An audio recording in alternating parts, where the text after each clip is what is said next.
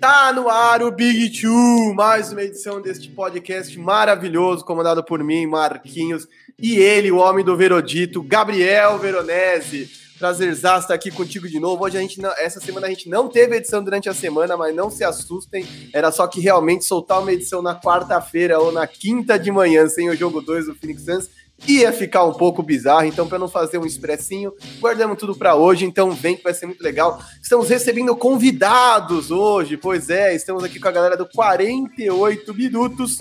Seria o Lucas Davi, não o chame de David, pelo amor de Deus, e João John Lima. E aí, galera, por favor, se apresentem. Fala, João, tudo bom com você aí? Tudo bem, Marquinhos, tudo bem, Gabriel? Pô, prazerzaço aqui, tá? Sendo convidado neste belíssimo sábado de. Aqui tá sol e chuva, mas tá um calor miserável, como o Lucas Davi já antecipou para vocês. Uma honra para falar de NBA aqui com duas figuras importantíssimas. E Lucas, é, eu tenho que aprender demais aqui, né? Eu apresento 48 há um bom tempo aí, mas você viu como o homem começa, né? Esse podcast fantástico, né? A gente tem que se jogar para cima assim também. Pô. É isso aí, meu amigo. A, a gente tá, tem que aprender muito na, na, hora, na arte de jogar o confete na cabeça aí. Estamos tendo aqui uma aula. É, bom, eu também prazer absurdo aqui, uma honra estar nesse podcast de tão alto garbo e elegância. É, e, por favor, não me chame de David. Meu avô ficaria bastante triste se estivesse vivo ainda. Excelente. E galera, vamos aproveitar que a galera ainda tá chegando aqui. É, queria que vocês falassem, pô, um breve é, apresentação. O podcast 48 minutos está na Twitch, está no YouTube, está tem grupo de assinantes. Como é que tá essa história? Eu vou deixar o, o dono falar, né, pai, João? Eu sou dono de nada, mas a gente está todo santo dia na Twitch, nesses playoffs, tá? É twitch.tv barra podcast 48. A gente faz um diário do playoff, da final, a gente tem pego notícias, enfim, tá um conteúdo bem legal. Essa semana recebemos convidados todos os dias da semana, inclusive o senhor Marquinhos esteve lá conosco, foi fantástico. A gente tem o nosso, ó aqui, trouxe aqui, ó. É café? Não é café, porque nesse calor não dá para tomar mais um cafezinho às 11 da manhã, mas é o nossa caneca do Clube de Apoiadores, o Clube 93. Então o pessoal também pode entrar lá e dar uma força pra gente conhecer como é. Mas antes, chega na Twitch, assiste com a gente, ouve o nosso podcast e depois, se tiver à vontade, entra lá no nosso grupo de apoiadores, que já virou uma certa família ali. Às vezes até passa do limite, que é bem a cara da família brasileira, né? Então, é basicamente isso. Mas a gente tá lá, especialmente Rafael Brasileiro, que não tá aqui, mas ele tá lá sempre ligado quando o pessoal passa, né, daquela linhazinha ali da quadra, né, e já tá indo pro vestiário, a gente diz, calma, volta pro jogo aqui. então, galera, antes de mais nada, aproveitar que aproximadamente 4 minutos de live eu ainda não tinha dito, o Vero ia comer meu fígado, então deixa o like, senta o dedo no botãozinho do like aí, compartilhe esta live com os amigos, estamos apenas começando, vamos falar de Suns e Bucks, vamos falar de Yannis destruindo, vamos falar se dá para parar esse Suns, se dá para o Bucks virar, ou se essas finais já tenham um resultado determinado. Mas antes vou deixar que ele se apresente, afinal pulei a estrela aqui da coisa toda, o Vero, Veras, tem até Bronzelli, bicho. Tem, pensa um cara que tem apelido. Fala, Vero, como é que estão as coisas aí, meu querido? Aqui em São Paulo, menos quente que em Recife, provavelmente, né? Aqui, os pés gelados, calça de moletom aqui. É, bom dia para todo mundo que está acompanhando a gente. Longe de ser estrela, né? Estrelas são os convidados aqui sempre, nosso sábado, que é sempre é, abastecido. É um prazer estar falando do que a gente gosta aqui. Todo mundo que está chegando com a gente agora também um ótimo dia, um ótimo sábado. É, mais uma live com o Marquinhos. Minha namorada não aguenta mais o Marquinhos. Ela está tendo uma, um, a síncope, ela está aqui na parede ao lado, xingando o Marquinhos. Mas é, ele garante para ela que está acabando. É, só ela vai acreditar nisso mesmo. É isso, eu já falei, eu, na época que tava 3 a 1 pro Warriors, eu também falei que tava acabando pra minha chefia e deu no que deu. É isso. eu sou o Messi do palpite reverso real antes de eu descobrir que eu era bom nisso. Então, galera, aproveitem aí, já vi que tem gente deixando comentários, vem cobrar a gente, vem comentar, vem conectar, vem perguntar principalmente, porque hoje vai ter gente defendendo Mike Budenholzer aqui. Eu, se fosse vocês, não perderia por nada. Então, estão aqui com o Edinho, já mandando um bom dia a todos, em especial essas duas figuras lendárias do 48, nesse horário matutino, sim. Quem nos conhece sabe muito bem, tanto eu quanto o Vero, quanto o Pod 48, somos da noite. Então está aqui 11 da manhã, uma da tarde, ainda é um horário. Acho que meus olhos não deixam né? mentir, né? Os nossos. o Silver mandando aqui, ó, tudo que eu queria nesse encontro. Grande Silver, não, não deixem de acompanhar o Silver Disses canal exclusivo do Silver, que é o Nick Fury da gente aqui, né? O cara que junta todos esses Avengers da NBA Esfera, mas tem o seu canal próprio, Wiki, então, por favor, entrem lá, se inscrevam. É muito legal, ele tá fazendo uma série agora, toda vez que tem um episódio de Loki, ele vai lá, deixa a opinião dele, fala de quadrinhos também, galera, não perde. Uh, também tem o Eric Silva mandando um bom dia, rapa. O Edinho voltou aqui para dizer que isso não é encontro, é uma cerimônia do Oscar dos podcasts. Que honra! Aí, aqui o área restritiva manda a tradicional risada do Diego Silver. Quem tem Diego Silver em grupos ou contatos conhece. Ele não consegue, ele não consegue nem se esconder, né? Não tem nem como. A gente... Nossa, quem será que está no perfil do área? não dá para evitar, não dá para evitar. Imagina se ele fosse tipo Kevin Durant, né, que tem um monte de fake, né? o pessoal ia descobrir logo, logo que é ele, né? Exatamente, a risadinha aí entregar, bicho, não tem como. Ele falando que ia colocar o terno, pelo amor de Deus, coloque, está frio. E o Renan Klopper, ele que é primo do Jürgen Klopper, tá aqui com a gente também, mandou um salve. Eiton MVP das sinais, já vamos falar disso, mas a pergunta é divertida, a pergunta é boa. E temos Luiz Zil. Eu, eu leio com atenção aqui, porque tem sempre uma piadinha da oficina do Thomas, então tem que prestar atenção. Bom dia, galera!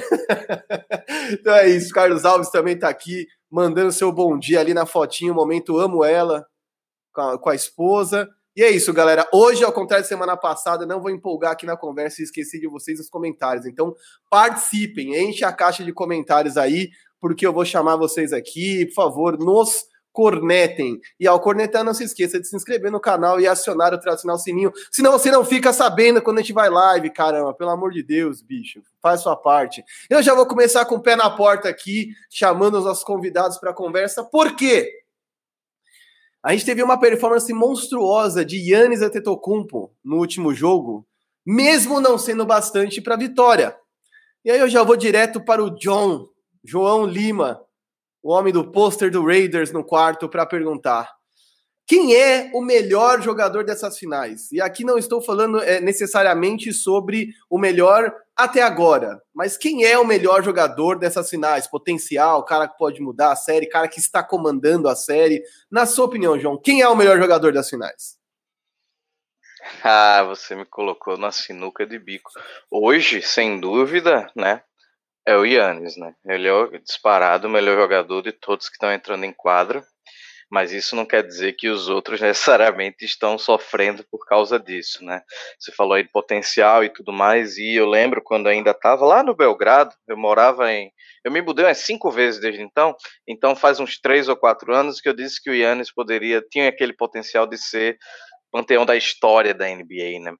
Então, para mim, o melhor jogador claramente é ele, mas quando a gente vai para análise de carreira e contribuição, né, é óbvio que a gente também precisa citar o Chris Paul e o que ele está jogando nessa série e nesses playoffs é uma coisa que é gigantesca e que talvez, por exemplo, o próprio Yannis sirva de espelho para ele, né? Porque o Yannis é fantástico e está jogando uma bola absurda, é o melhor jogador da, da série sem dúvida alguma, mas é, o que eu digo de espelho é tudo é seu tempo, né? Então, pode ser que ele seja campeão esse ano? Pode, a gente vai falar disso daqui a pouquinho, né? Não, não acabou a série para mim ainda, já dando spoiler.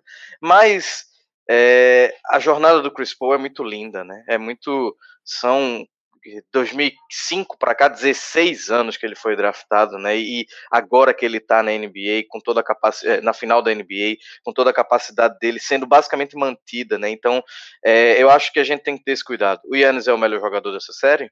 É. Mas não é a melhor história dessa série, né? Então a gente não pode confundir as duas coisas, eu acho. Chris Paul é, é, é determinante, mas o Yannis é claramente o, o, grande diferencial. Tava até, eu tava vendo aqui antes da gente entrar no ar, 20 pontos num quarto, né? O cara superou Kobe Bryant e LeBron James, que tinham esses recordes nas finais da NBA, né? Que coisa fantástica, né? Então, não dá para falar desse grego maravilhoso aí, que foi até comparado ao craque Neto esses dias, né? Olha, com alguma justiça. E para você, Lucas, quem é o melhor jogador das finais? Bom, depois que o cara dá uma resposta dessa com cara de gabarito do Enem, o que é que me resta de falar sobre o, melhor jogador das finais, né? É, mas eu vou.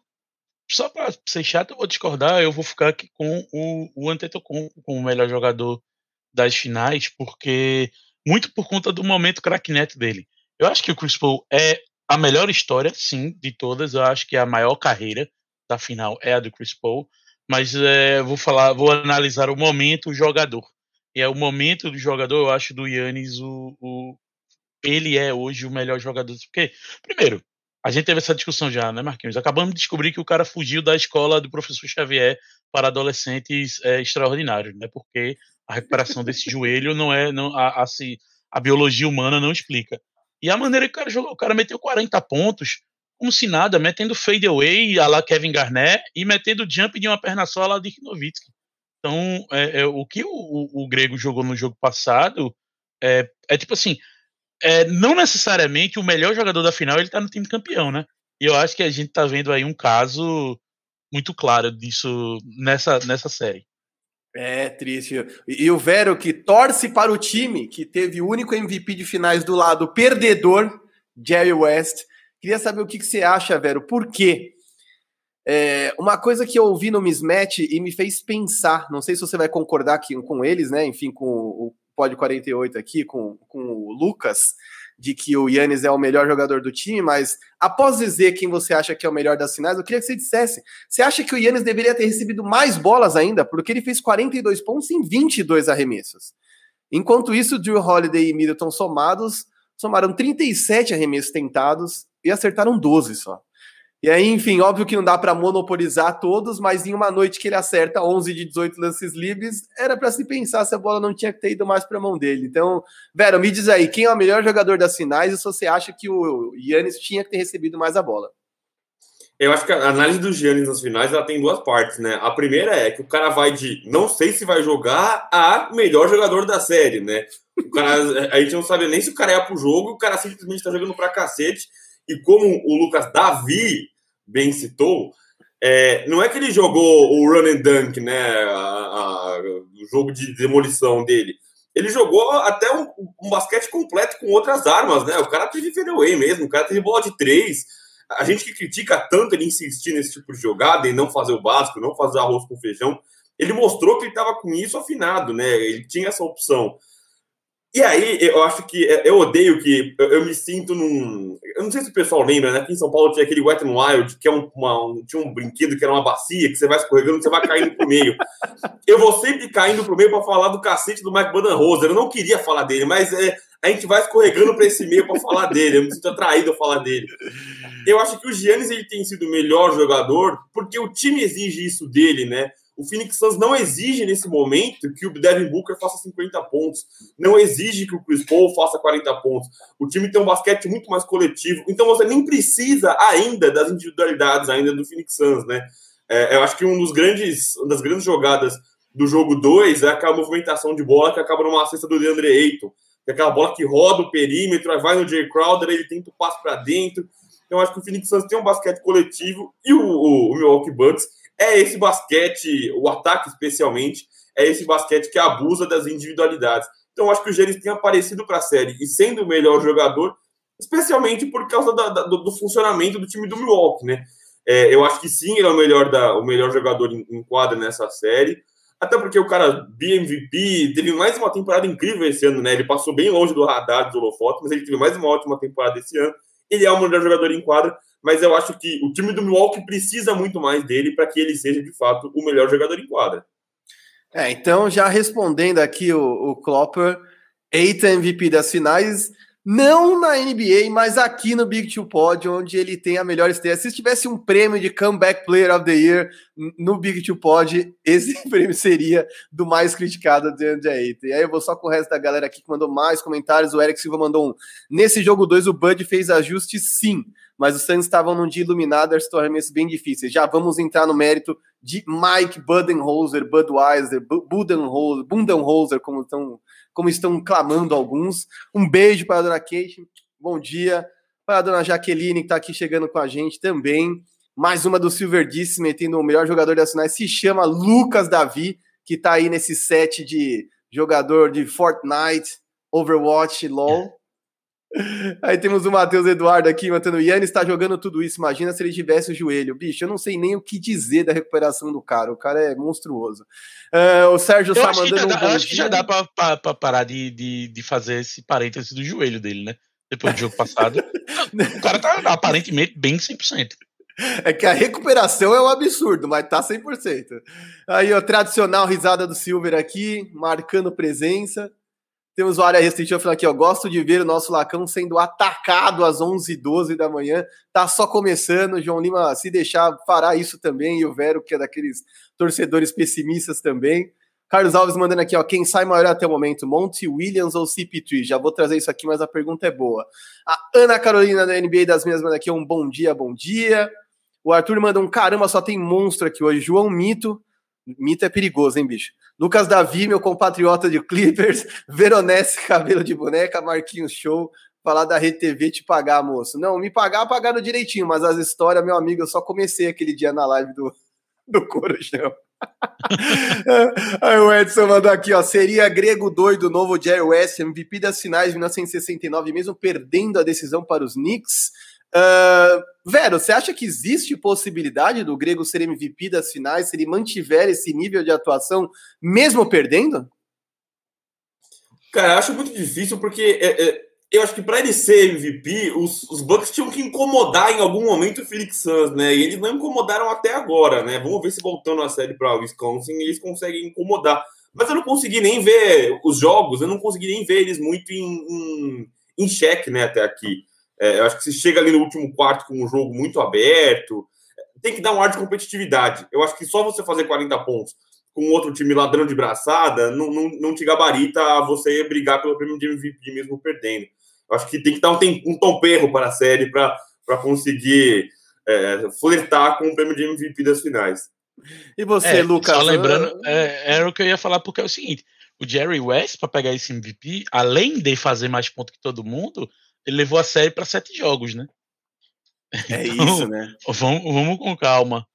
E você, João, na noite em que o Grego faz 20 pontos em um único período, quebrando recordes, os caras saem desse mesmo período perdendo por 10. Mas ainda assim, você acha que ele pode ser MVP ou não? Não, acho que isso nunca vai acontecer de novo, assim, já faz 50 anos, né, que isso rolou e, e é, é outra pegada hoje, né, existe essa, essa coisa de valores, é, é, é, até um momento que se espera do cara levantar o troféu de MVP e o troféu da, da final, né, então, assim, eu acho impossível isso.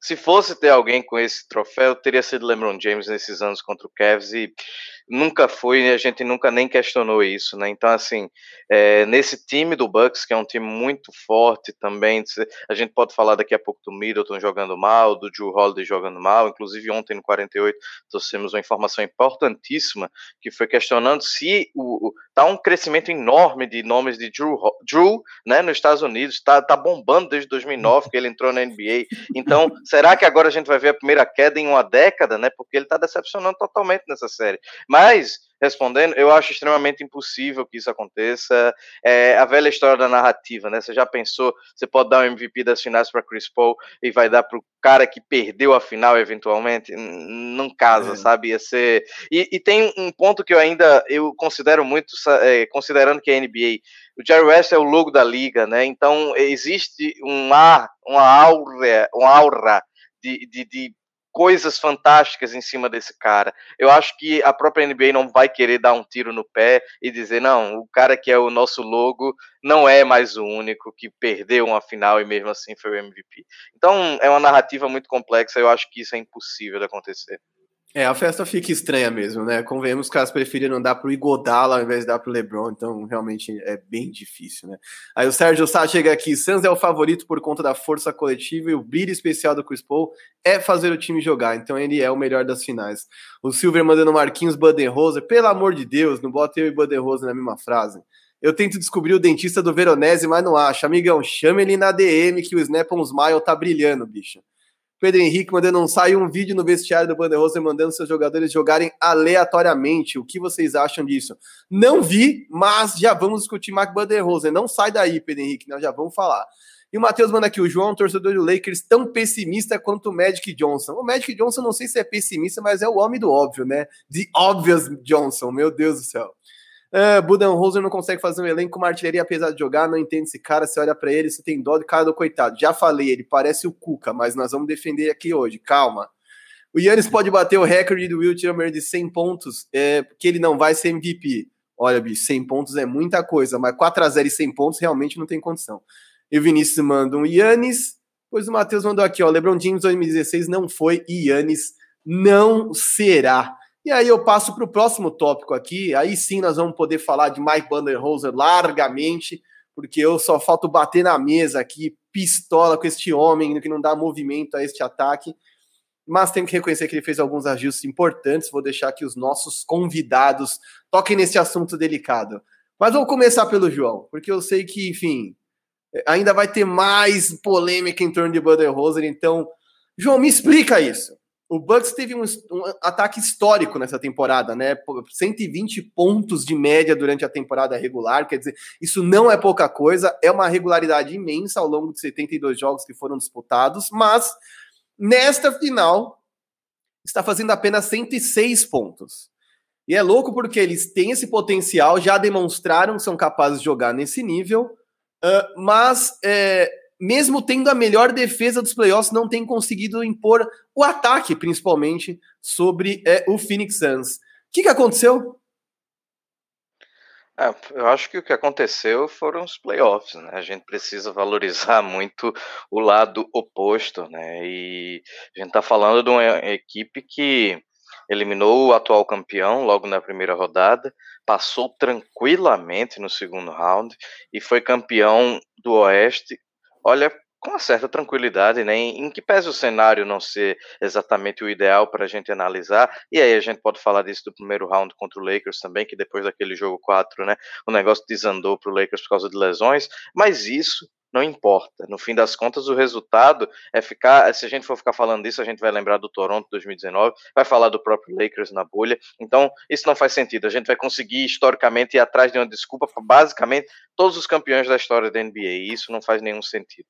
Então, a gente tem primeiro que tudo respeitar né, esse time do Phoenix Suns. O segundo ponto, eu sempre falei muito isso, e o Lucas está aqui para não me deixar mentir. Tem é, especialmente nos últimos dois anos, tem dois times que se valem muito da defesa para é, chegar onde querem chegar. O Lakers e o Bucks. São dois times absurdamente fortes na defesa e o ataque, muitas vezes, é uma consequência disso. Então a gente está falando aí de talvez uma correlação que é quanto mais forte a defesa, mais forte é meu ataque. Por quê? O Lakers se vale ali de Anthony Davis e LeBron James, dois caras gigantescos que vão se virar da forma deles, e o restante do time pontua com essas bolas mais fáceis de transição, ou open trees, tem, tem dia que não cai open tree nem ferrando, mas vamos dizer que caia, né? Então o Bucks tem uma mentalidade um pouco parecida com isso, né? Essa cobertura das passing lanes, de tentar roubar uma bola, o Drew Holiday faz isso de forma fantástica. Você vê que via de regra, duas ou três bolas, às vezes nem vira steal, mas ele é, é, rebate essa bola, ele é, deflect, que eu ia falar, Jesus, ele, ele tira essa bola do caminho que ela deveria fazer, né? Então é, um, é uma defesa extremamente agressiva. Isso gera muitos pontos e gerar muitos pontos, você, né, vai subindo nos melhores ataques da liga, né? Então eu acredito que o Bucks sofre um pouco nessa série porque o Suns tem duas coisas que dificultam muito. Um, o Suns cuida muito bem da bola, é um time extremamente bem treinado. E aí perguntaram: é Monty Williams ou Chris Paul que sai maior dessa final? Eu acho que não, não tem nem como medir, são histórias diferentes e os dois saem completamente gigantescos. Mas vocês falaram e a gente falou um pouco ontem também, quem quiser depois ir atrás, a gente passou uns 10 ou 15 minutos falando dessa jogada de ontem. Como o time do Suns é extremamente treinado para não se desesperar né? Os caras simplesmente procuraram a bola de segurança depois de 11, 12, 13, faltava 5, 4, 3 segundos ali para estourar o relógio e eles estavam na tranquilidade. Então, esse é um primeiro fator que dificulta muito da gente ver o time do Bucks ser o ataque poderoso que ele foi na temporada regular. E o outro é, obviamente, a defesa do Suns. A defesa do Suns, em determinado momento da temporada regular, era uma das piores. Assim, começou muito bem, jogou a segunda temporada com um pé nas costas, não queria defender ninguém. Foi um dos piores times da NBA nesse, nos números. E aí chegou nos playoffs e disse: não, a gente ainda é uma das melhores defesas da NBA.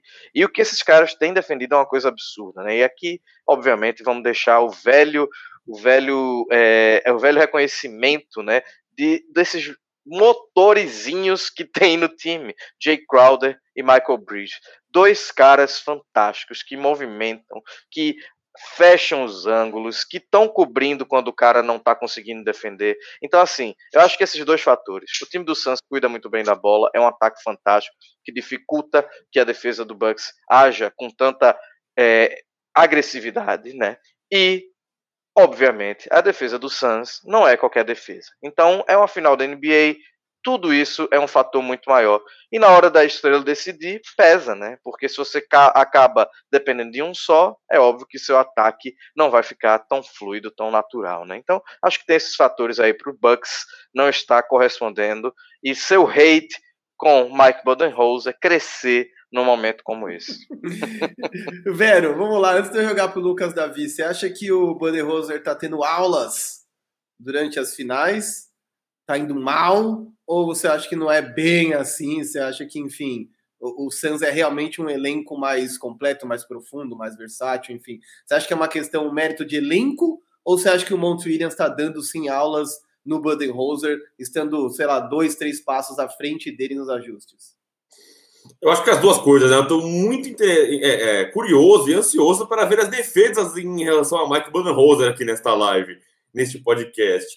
Mas é, é, eu acho que é isso. A gente falou tanto do elenco do Bucks, como ele é enxuto, né? Ele tem três grandes caras, né? Tem o Giannis, o Drew e o Chris Middleton. E aí você começa a depender de Pat Connaughton, de Bryn Forbes. Mas o Suns também, cara, ele tem os cinco titulares. E aí quem vem pra quadra é um Torrey Craig, é um, um Frank Kaminsky, é um Dario Saric. O Saric machucou. Quem vai ganhar minuto agora no garrafão talvez seja o Frank Kaminsky. É, eu acho que jogadores que conseguem de fato entregar alguma coisa que vem do banco no Phoenix Suns são o Cam Payne e o Cam Johnson. Agora, o Torrey Craig ele fez uma boa série agora, mas o playoff dele é, foi muito irregular. Ele teve momentos muito ruins. A gente mesmo criticou ele aqui é, no podcast. É, e só para pegar carona aí no comentário do João, que ele falou de como o time do Phoenix Suns é muito calmo e tranquilo. Esse lance que ele falou aí, que eles passaram minutos falando sobre o lance, é, é, um lance que eles, inclusive, perdem a posse de bola, né? O Jay Crowder ele tenta um passe que ele é bloqueado, ele volta com a bola na mão e aí consegue de novo fazer o passe. E, e acho que, obviamente, com todos os méritos ao Monte Williams, mas o grande bastião disso é o Chris Paul, que é um cara que consegue fazer tudo que ele faz e o índice de turnover dele é bizonhamente baixo, né? A gente vê tantos armadores aí com turnovers de 4, 5, o que é até um número aceitável para um armador, né? Um cara que fica muito tempo com a bola na mão. O cara ter zero turnovers, uma vez que ele faz 40 pontos e dá 10 assistências, é uma coisa completamente surreal. É, eu acho que temos as duas coisas. Eu acho que o elenco do Phoenix Suns ele é muito mais azeitado, né? Eu, eu acho que um elenco ele ser forte, ele não é só ter bons nomes, mas ter nomes que preenchem os espaços que estão faltando, né? Então, pô, eu preciso de um ala que fecha perímetro, e, e, consegue fazer o cut. Eu preciso de um, um, cara que espaça a quadra. Eu acho que o elenco do Phoenix Suns, não por nome gabaritado, mas eu acho que ele é muito mais bem montado para o que as peças precisam entregar do que o time do Milwaukee Bucks. E aí eu acho que assim, é, além disso, aí vai o Mike Budenholzer não conseguir encaixar o que o time precisa fazer e coordenar. A gente já falou sobre a forma como o Giannis é utilizado, a forma como o Joe Holiday não é utilizado, né? Como ele deveria ser utilizado, ele não é utilizado. É, mas eu acho que a culpa tá. Os méritos dos Phoenix Suns estão nos dois, estão no Monte Williams e no Mike Budenholzer e no, e no Chris Paul. E a culpa do Milwaukee Bucks está no elenco também, na formação do elenco. Não dá para você numa série de playoff depender do Pat Connaughton, mas também está no, no Mike Budenholzer. É, e Lucas, me fala aí. É, tá tudo na conta do Mike? Eu posso meter a mão aqui, estilar o Borghetti, ou ele não é não é dos maiores culpados nessa série, pelo resultado até agora? Veja, invariavelmente sempre vai ter culpa do treinador, porque é ele que escolhe a rotação, ele que escolhe quem vai para a quadra, ele que escolhe a maneira do time entrar é, para o jogo. É, mas sobre isso do melhor ataque da temporada, a gente tem que lembrar o seguinte: é, é, a temporada regular ela nada mais é do que uma criadora de lendas e mentiras que os playoffs vêm para destruir, né? Porque esse Bucks que fazia 120 pontos por jogo, ele jogava 102 posses por jogo. Na, nos playoffs, o, o, a série que o, o Bucks teve o pace mais alto foi a série contra o Miami Heat e foram 97 posses por jogo, ou seja, já foram cinco posses a menos. E aí a gente tá vendo um embate do segundo time mais rápido contra o quinto time mais lento da, da liga. E a gente sabe que é, é muito mais fácil o time lento trazer o time rápido para o seu território do que o time rápido acelerar o jogo, porque não importa o Bucks acelerar o jogo, se no outro, na posse seguinte o, o Suns vai trazer e jogar 19, 20, 21 segundos do relógio, é, é, é acaba sendo uma, uma disputa muito injusta. É, só que assim, tudo que se fala muito do Budenholzer é como se fossem erros, eu não acho que são necessariamente erros, porque são escolhas. Porque se tivesse 2 a 0 pro Bucks com o estilo de jogo de isolation dele dando certo, com o, o Middleton metendo bola, talvez não estivéssemos aqui é, é, é, colocando isso na conta do Budenholzer como eu. Isso é estilo. Do mesmo jeito que tem treinador como o Monty Williams, como o Tyloo, que preferem jogar com a bola girando no time, vai ter treinador que vai preferir jogar de maneira da isolation. E tem até um número interessante, porque é o seguinte: o Bucks ele dá quase 40 passes a menos que o Suns num jogo. O, nessa série, o Suns está com 264 passes por jogo e o Bucks com 227. Só que o Suns tem 22 assistências por jogo e o Bucks tem 21 assistências por jogo. O que não, não, não quer dizer que sim, é, é, diretamente, as coisas estão diretamente ligadas, né?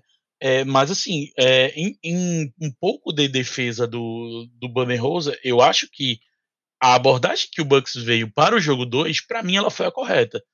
Claro, tudo saiu de mão no segundo período. Foi um segundo período de dar calo na vista, o que o Milwaukee Bucks jogou. Porque eu não tô. E aí é, é, é, tem que ser justo. O, o Middleton errou tudo no segundo período, errou, mas até o Yannis, ele dos seis arremessos, ele só converteu dois. O Bucks foi um desastre ofensivamente, mas não por não ter as melhores opções de arremesso, porque você teve arremesso livre, teve é, é, é, é, bons looks, teve jogadas do Yannis que deram certo no jogo inteiro, no segundo período não deram.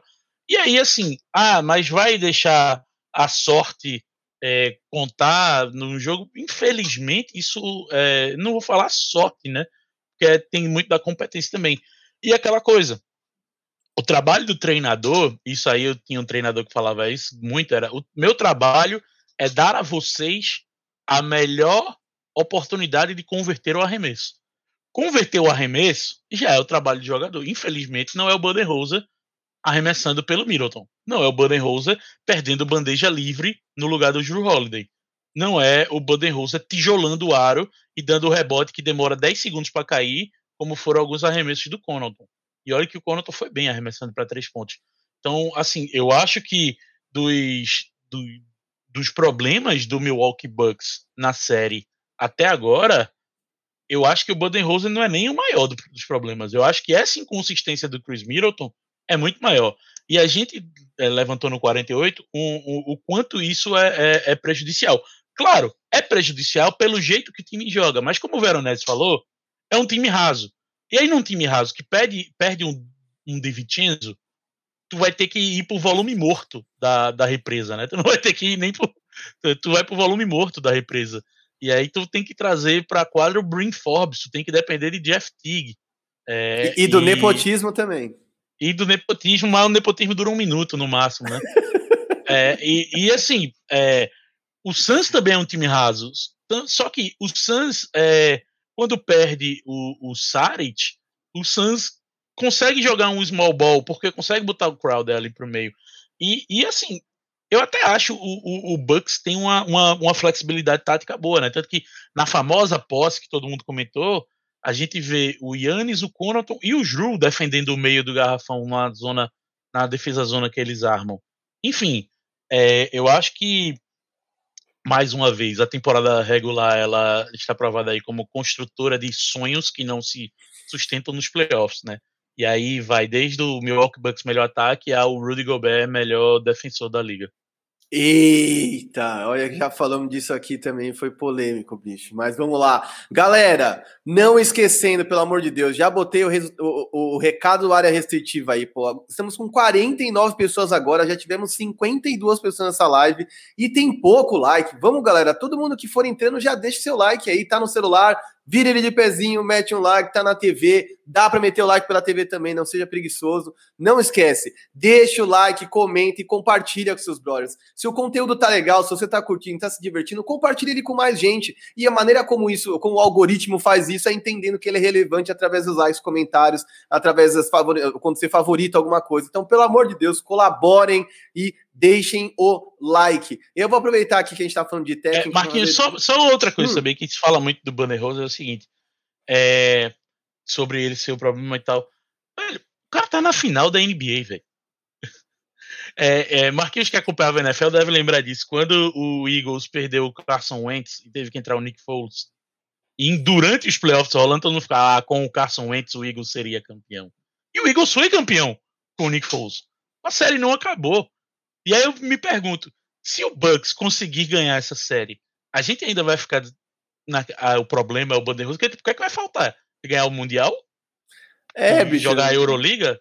Ó, eu vou te falar, o Tailu ganhou e ele, é, e ele não é dos mais aclamados, eternamente questionados. Eu acho que tem uma, tem uma galera que, enfim. A gente sempre fala isso aí, o Vera, né? A gente discute o quanto é fácil cair nas narrativas fáceis, né? E repetir um discurso oh, sem é necessariamente é discutir essa parte. Então, ah, meu então, amigo. Eu nem acho que é o mesmo é nível de fácil. discussão, mas é como discussões do tipo quem é o pior MVP. O cara foi MVP, bicho, desculpa. É uma discussão que não deveria existir.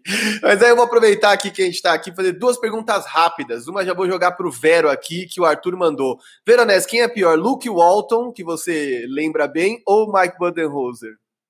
É, primeiro um abraço pro Arthur, que ele tá em todas as que a gente faz, hein? O cara tá em live do Live Basketball, tá aqui, o Arthur... Ah, no 48 é... também.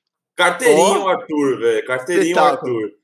E, cara, não tem nem comparação, cara. Não tem nem comparação. O Luke Walton, o cara, é, é o que o, o, o, Lucas falou. O, o Michael Banderrosa levou um time pra final e, assim, fez campanhas incríveis. Banderrosa é duas vezes treinador do ano também, velho. Importante e... lembrar disso. Não, o cara, o cara consagrou o Atlanta Hawks que não tinha ninguém que era de fato uma estrela, né? O cara consagrou o Atlanta Hawks, o cara levou o Bucks pra melhor campanha da NBA dois anos seguidos. Luke Walton não consegue fazer um time de. O Marquinhos é, treinar o time da Luna no basquete ali da, do, do, da escolinha dela vai conseguir ganhar do Luke Walton, cara. Não há condição. Não há comparação. então já vou pular para o Matheus Eduardo aqui na lata, Davi. Pergunta aqui, ó preocupa a demandada ou a debandada do coach staff do Clippers, Chauncey Billups e Roy Rogers indo para o Portland e Kenny Atkinson indo para os Warriors. Manda aí na lata, Lucas. Preocupa um pouco porque o Billups ele foi é, é, reverenciado demais pelos jogadores na evolução individual deles. É, o Terence Mann falou publicamente disso, o Paul George falou publicamente disso. É, e no caso do Kenny Atkinson, porque ele é a mente defensiva, né? E eu imagino que é exatamente isso. Desculpa aí. É exatamente isso que o, o Steve Kerr tá atrás, né? Do, de alguém que consiga ajeitar ou, ou trazer mais fluência defensiva para o time dos Warriors. Mas se tem uma coisa que eu confio na franquia Los Angeles Clippers de futebol e regatas é o coaching é, é o front office. Então, é, acho que as substituições serão à altura. É isso, e antes de eu partir para o próximo tópico aqui, o professor João Gondim, de matemática aqui, de like deixado para essas duas lendas pernambucanas. O Blog Turnover vem aqui falar que o problema do Bucks é o Budenholzer. O João Lima nos lembrando de deixar o like, não esqueçam de deixar o like. Primeira coisa que você faz, entrou no vídeo, deixa o like. Aí o Arthur volta aqui para falar: Stotts, Walton, Bud vai fazendo uma escolinha de técnico com o Renato Gaúcho. Que isso, bicho.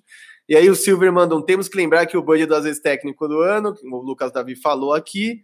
Uh, e o Sarsá gostaria de deixar o like, mas não sei como fazer. No Marquinhos, você poderia nos passar o tutorial do like?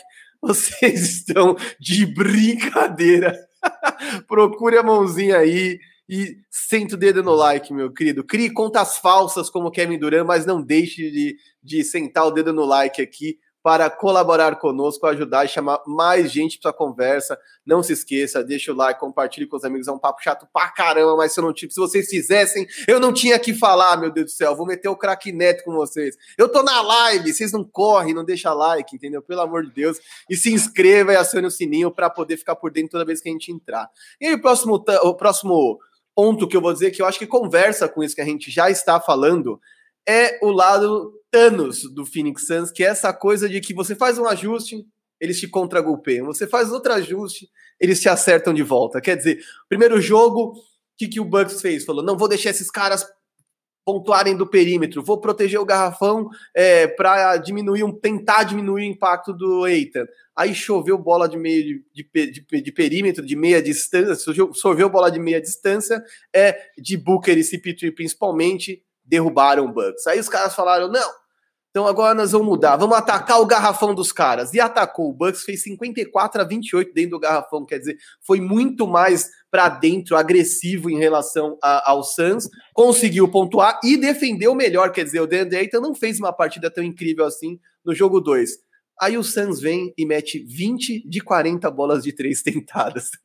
e aí eu vou trazer aqui primeiro o Vera para esse papo, porque assim, o Suns é inevitavelmente o campeão por conta da versatilidade deste time? Ou existe algo que possa ser feito para, se não parar, diminuir a velocidade e a força desse time?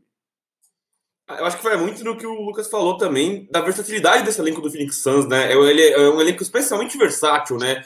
É um elenco que consegue fazer o trabalho sujo para pontuar no garrafão, tem o DeAndre Ayton lá dentro, é, é um elenco que tem a bola de, do perímetro muito quente, né? Tudo bem que o Jay Crowder ele, ele, não é especialmente um sharpshooter, mas a gente já viu o Michael Bridges pegar fogo e matar tudo na bola de três. E aí, fora o Cam Johnson, é um cara que sempre vem muito quente do banco na bola de três, Chris Paul, Devin Booker.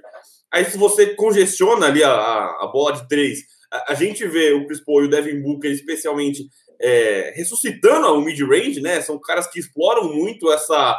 É, é, é essa quando você faz a blitz na bola de três, ele bater os caras ali na, na, na infiltração é, tem sido uma atuada. Então, eu acho que é um time muito versátil, né? Eu acho que é, não, não exatamente o Thanos, que ele é inevitável, mas ele exige muito mais da outra defesa, porque você tem que tapar vários buracos, né? E a gente vai entrar naquela, naquele termo do, do cobertor curto. Você precisa ter um, um, uma defesa tão, tão, tão versátil quanto para você conseguir tapar todos esses buracos. Você tem, tem que saber chegar ali na, na, na bola de três, você tem que fechar também o mid-range, porque assim, é, não é. Existe uma, um termo que é o live with it, né? Então, assim, você deixa acontecer e a gente vive com isso. Então, assim, ah, vou deixar o Jay Crowder matar a bola de três. Tudo bem, se ele matar 10 bolas de três a 30 pontos, eu consigo viver com isso. Agora, o time do Phoenix não tem nada que você consegue viver com isso, né? Se você deixar o Devin Booker e o Chris Paul no, no mid-range, eles vão te machucar muito no mid-range, né? Não é um aproveitamento baixo. Então você tem que ter uma defesa tão versátil quanto para você conseguir tapar todos esses buracos, né? Todos os pontos em que o Phoenix Suns consegue te machucar.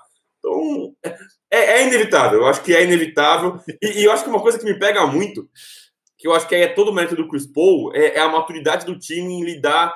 É, a gente falou sobre como eles não se desesperam com as posses. Mas acho que também em momentos do jogo, né? Você dificilmente vê o Phoenix Suns em pânico, né? No jogo 2, teve um momento que o Bucks encostou um pouquinho. Falei, rapaz, os caras estão chegando. E aí, de repente, o Phoenix Suns ele cresce de novo e, e abre a vantagem para chegar até o final da partida. Então, eu acho que isso talvez seja o, o ponto mais inevitável do Phoenix Suns. É a maturidade deles lidarem com lideranças e com runs, né? A gente sempre fala que o basquete é feito de runs, né? São essas, essas esticadas que os caras dão no placar. Quando o Bucks cresceu, o Suns não desesperou soube dominar ali o jogo, soube pontuar nos momentos que precisava pontuar, e aí, novamente, usando a versatilidade, né? É, a gente sempre destaca aqui no Big Two Pod a importância das cestas fáceis. Então, os caras estão chegando, eu não preciso exatamente de uma bola de três. Eu posso movimentar a bola e fazer uma, uma bandeja livre com o Michael Bridges, ou uma ponte aérea besta ali para o DeAndre Ayton. Eu acho que isso é muito importante, e eu acho que é isso que faz do Phoenix Suns tão inevitável. É, total, é muito louco. Esse momento em que você diz aí, eu acho que é no último período, quando é, eles ficam para diminuir a diferença para três ou quatro pontos, e de repente tem uma sequência em que tem o toco do DeAndre Ayton no Middleton, bola do, do Chris Paul, um lance um pouquinho antes desse, e aí a diferença que era para ser de 3 ou 4 ia ser diminuída para 3 ou 4, vira 11. E aí, enfim, o jogo acaba. E aí eu queria te perguntar, João, a gente viu, por exemplo, na minha opinião, como o Utah Jazz foi refém do seu esquema de jogo, é, vivendo e, no caso, morrendo é, pela bola de 3. Uh, e aí eu queria dizer para você, perguntar para você, o fato do Phoenix Suns não ser excelente em um único ponto ou dois do, do esporte, né, da execução deles, mas ser capaz de executar vários planos de jogo diferentes é a grande vantagem? É o que torna esses caras o Thanos? É, acho que o Phoenix Suns é aquilo que a gente a gente não, né? Especialmente os, os GMs e executivos da NBA tentam fazer das suas equipes e nem sempre conseguem, e a gente não entende o motivo escuso disso, né? Por exemplo, o fato do Miami Heat deixar um cara como Jay Crowder sair, né? Jay Crowder é aquela carinha de playoff que todo mundo que conhece a NBA há cinco dias vê na hora. É o cara que entrega a bola de três, é o cara que entrega, às vezes, até um passe não tão ruim, é o cara que entrega a defesa, e você monta um time baseado nessas coisas ao redor de três estrelas que você tem, vamos chamar de estrelas, hein? mesmo que estejam em níveis diferentes de estrelismo, digamos assim, você encontra exatamente a solução perfeita para poder chegar agora na final da NBA e se sentir à vontade, é, não só de propor o jogo, mas no momento que você não propuser, estar pronto para jogar de acordo com o que o adversário lhe der. Né? Lucas e eu falávamos no primeiro, depois do primeiro jogo, que o, o Clippers foi muito bem contra o Suns, quando ele, porque o Clippers ele foi muito bem e perdeu a série, né? Não levem para o lado errado da coisa, mas competiu muito bem com o Suns em determinado momento, né? Por causa dessa defesa agressiva que, se você perceber o Clippers defendendo o Suns boa parte da série, o Clippers está se movimentando o tempo todo na quadra. É uma pressão aqui em quem está com a bola, é a pressão lá no corner. A galera está realmente correndo, contestando os arremessos e por aí vai. Né? Então, é o estilo que se tenta muito contra um time como o Suns, que oferece tanta coisa contra. Né? E o Clippers teve esse sucesso. Né? Só que, se pega um dia como ontem, que o Bucks fez o ajuste defensivo é, e cai tudo para o Suns, não tem muito o que fazer. E assim, o Bucks também não não está sofrendo com isso, porque isso é uma estratégia deles durante toda a temporada. O time do Bucks ignorou a bola de três durante toda a temporada.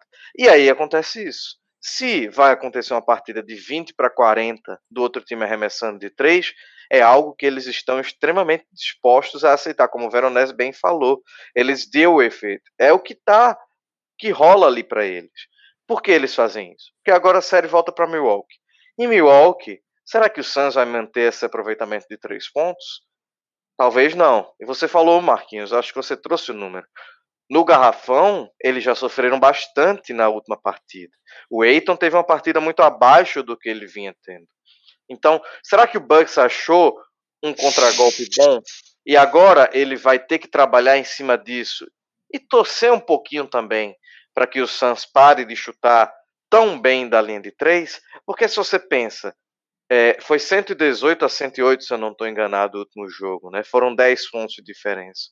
Se são duas bolas a menos de três que o Bucks leva nesse jogo, o jogo está muito mais alcançável, né?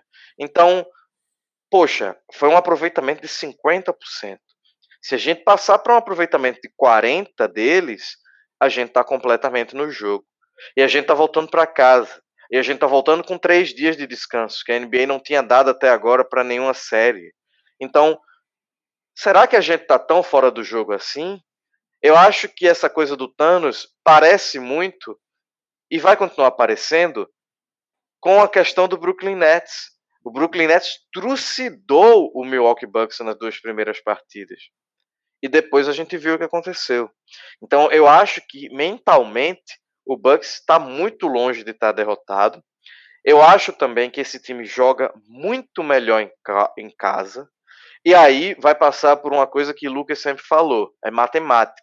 Eles vão ter que vencer esses dois jogos em casa e ainda vão precisar roubar um jogo na Arizona. Isso é muito difícil, né? A gente está falando que eles estão sem o mando de quadra, mas eu acho que eles não estão tão preocupados com a eventual inevitabilidade, não sei se isso existe, um abraço para Pedro Galindo, que nos ensina novas palavras, é, dessa série. Eu acho que ainda tem muita coisa para acontecer. Ei, Lucas, eh, como a galera aqui já falou bastante, né? Enfim, não só vocês, não só o Vero e o João, mas a galera nos comentários também vou trazer já falando sobre essa inevitabilidade do Phoenix Suns Thanos, que na verdade deve ser o Thanos do bem, que as pessoas estão torcendo muito para ver o CP3 campeão. Vou aproveitar o próximo tópico aqui para emendar uma coisa na outra. O Suns é tão inevitável assim ou os Bucks conseguem vencer em casa e evitar a varrida, Lucas? Eu não acho que o Suns é inevitável, principalmente porque a gente vê aí de dois jogos que o Bucks está claramente jogando mal e o jogo. Tudo bem, assim, é, é o Bucks está jogando mal, o Suns não parece que vai perder o jogo hora nenhuma, mas sempre tem um momento que o Bucks chega e não é tipo assim, é, o Suns joga como quem sabe que vai vencer, mas não é fácil. Para mim, os dois jogos eram vencíveis para o, o, Bucks. É, acho que claramente no jogo 1 um, o, o, Bucks ficou a um Drew Holiday de sair vencedor e no jogo 2 ficou a um Middleton ou a alguma coisa, sei lá, algum algum outro é, pequeno, pequena mudança defensiva, porque eu acho que no primeiro tempo o Bucks defendeu bem, tá? Mesmo levando 30 pontos no segundo quarto ali, você ir para o intervalo o, o, o, Suns fazendo 50 pontos, 56, sei lá, é, é, é bastante lucro tá? para um time que tem um, um, um, arsenal de Chris Paul, Devin Booker e de Andre Ayton. É, e assim, eu acho que o Bucks consegue com um small ball, porque a gente já tá vendo o Brook Lopes ser exposto o suficiente defensivamente nessa série, o Bucks consegue, com um quinteto mais rápido, jogar a defesa que mais deixa o Suns fora de sua zona de conforto, que é a zona matchup. Que é aquela. Agora sim, não é sustentável fisicamente jogar a zona matchup do, por 48 minutos, né? Isso é, eu acho que é a defesa que mais cobra do físico. E você tem que estar tá postado e mordendo todos os arremessos que que o, o time é, ameaçar. Mas é, eu acho que o Bucks tem as ferramentas para mudar a marcha do, do, do, jogo. E eu não vejo, pelo menos nesses jogos de, de playoffs ainda não aconteceram, três jogos ruins seguidos do Middleton. É, faz sentido. Até é engraçado isso que é o cara do mismatch, o Chris Vernon, Mismatch é um podcast do The Ringer, para quem não conhece, quem domina inglês, ouça, é muito divertido, é muito bom. É, e ele brincou e falou assim: existe uma lei sobre o Chris Middleton que é a seguinte: se você acha que ele é ruim, espera 24 horas e veja o próximo jogo. E se você acha que ele é um monstro, espere mais 24 horas, porque a montanha russa ela existe e ela é palpável. E aí eu vou trazer alguns comentários aqui, o Vinícius mandando aqui que o Crowder também entrega a falta técnica e a flagrante 1, parte do jogo. É, o Silver vem aqui falar com ouvir o João Lima falando é a personificação da hashtag paz de espírito. Que é sim. Isso. O, é o. Os caras têm uma, têm uma calma, né? Eu e o Vera, a gente fala pilhadão, paulistano, doido, tô sempre atrasado para alguma coisa, ouvindo podcast em 1.2 de velocidade, mas os caras ali, Recife, acho que a coisa é mais tranquila. Os caras têm essa paz que é bom para balancear aqui. É o Vinícius fala aqui, ó, Budenholzer tem que assistir aulas do coach Tailu. Olha, o Lucas Davi concordaria e o Silver deve estar dando triplo mortal em casa, porque odeia o Tailu. Aí o Mago está aqui, salve, passando para prestigiar. Por favor, não só passe, fique por aqui para prestigiar. A Janaína Aparecida da Silva Aparecida mandou uma likezeira, já falei, Suns Championship e Booker MVP. Vinícius manda aqui, porque no mundo do IC se aqueles lances livres do Clippers caem, eles teriam vencido os três jogos depois do jogo 1 um, e eles nunca deixavam o Suns abrir muito. Tava sempre a uma Mas posse. Mas no mundo final. do se, é, o Clippers não perdeu por causa do lance livre.